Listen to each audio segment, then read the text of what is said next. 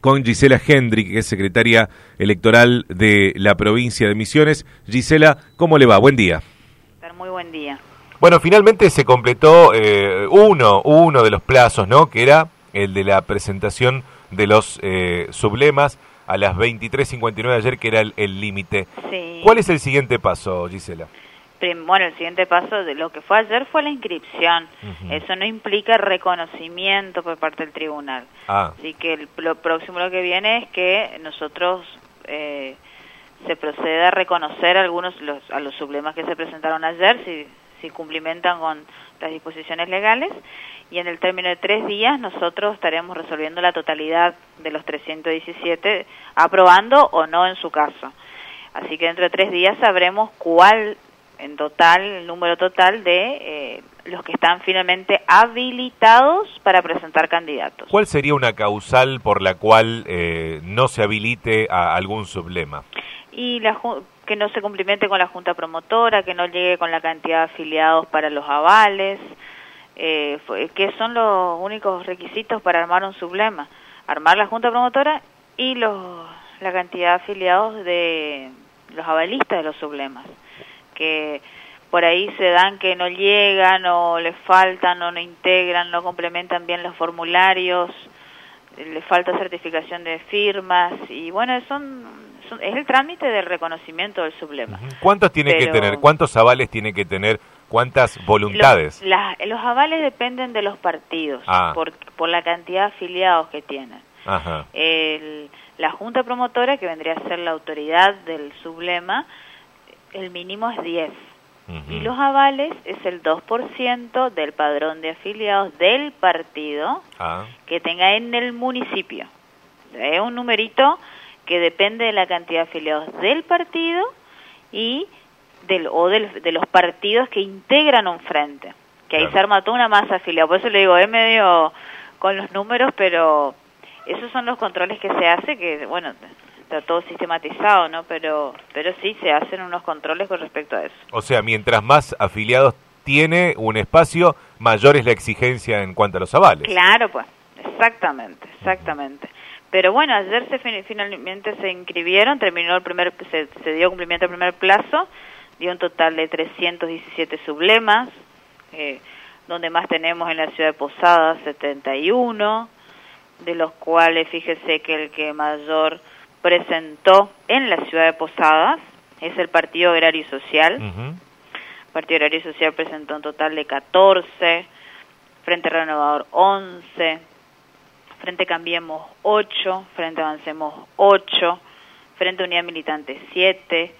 O sea que esos son los los números con respecto a Posada, que es la que le comentó, porque bueno, es la que mayor cantidad tiene. Gisela, eh, en el caso de que eh, estas, estos 71 sublemas, por ejemplo, aquí en Posadas, pasen este periodo de revisión y sean habilitados, ¿quiere decir que el 22 de octubre vamos a tener en los cuartos oscuros en Posadas 71 boletas distintas? Es probable. Porque, digo es probable porque el próximo vencimiento es el lunes 4 de los candidatos de estos sublemas. Ajá y todos aquellos sublemas que no presente candidatos al lunes, obviamente no participan en octubre. Ah. Entonces, el próximo plazo que tendremos que esperar a ver si finalmente estos 71 sublemas van a estar en la ciudad de Posada va a ser el próximo lunes 4 de septiembre, que vencen los candidatos municipales para estos sublemas. Claro. Todo esto que se inscribió ayer, hasta ayer, que se vinieron inscribiendo, todos los partidos fueron acompañando a poco. Ayer finalmente fue la última etapa, pero todos los, los, candidatos de esto vence el lunes que viene, lunes 4. Así que bueno, ahí veremos cuáles, eh, finalmente cuáles cuáles son los que van a llegar el 22 de octubre. Claro.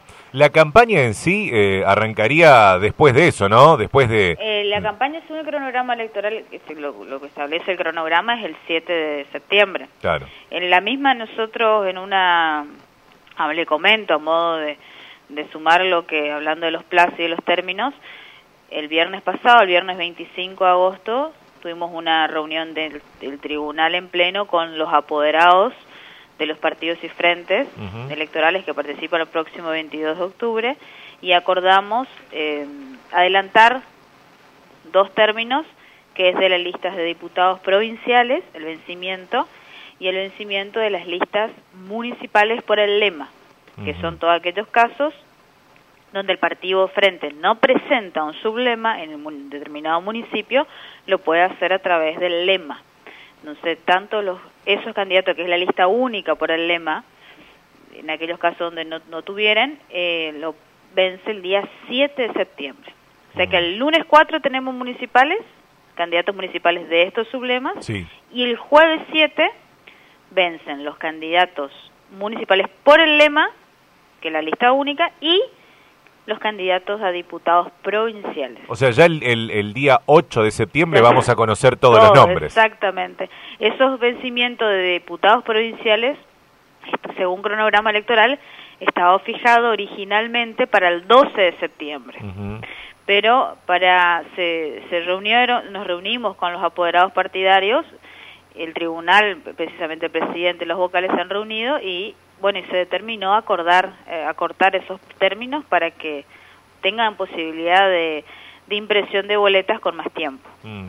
Gisela, eh, el 22 de octubre, el día que vayamos a votar, va a ser mucho más lento todo, imagino, que el, que el 13 de agosto, por agregarse todas estas otras eh, opciones que no estaban el 13. ¿no? El 13 teníamos nueve boletas sobre la mesa, ahora vamos a tener muchas, más, muchísimas. Sí, totalmente, muchas más. Eh, porque sumado a, lo que lo que son las candidaturas nacionales que que, que con, van a participar el próximo 22 de octubre, hay que sumarle 20 20 listas a candidaturas provinciales, que son los 20 eh, agrupaciones, incluyendo partidos diferentes, provinciales que participan.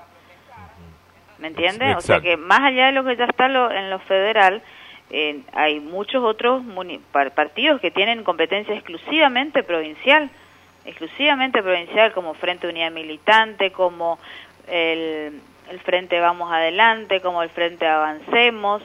Avancemos tuvo competencia, pero con acá tiene una participación con otros partidos que son solamente provinciales. Claro. Eh, Movimiento Ser Mejor, Nuevo, a 9 de octubre también participó. Unidad Vecinal, por ejemplo, que es un frente municipal de Arroyo del Medio. Movimiento Positivo aquí en Posadas. Movimiento Positivo, que es, es un partido provincial, ese es nuevo también. eh, son son otros partidos que no... Pero Partido Progresista Independiente, Partido de la Nueva Política.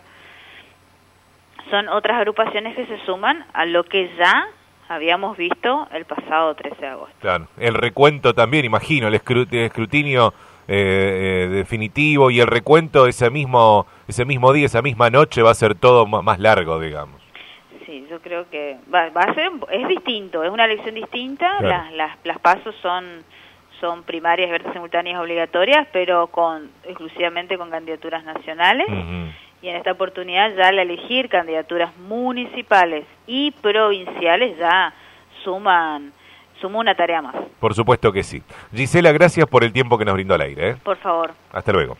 Gisela Gendry, secretaria electoral de la provincia de Misiones, al respecto de lo que venció ayer, el plazo para la presidencia.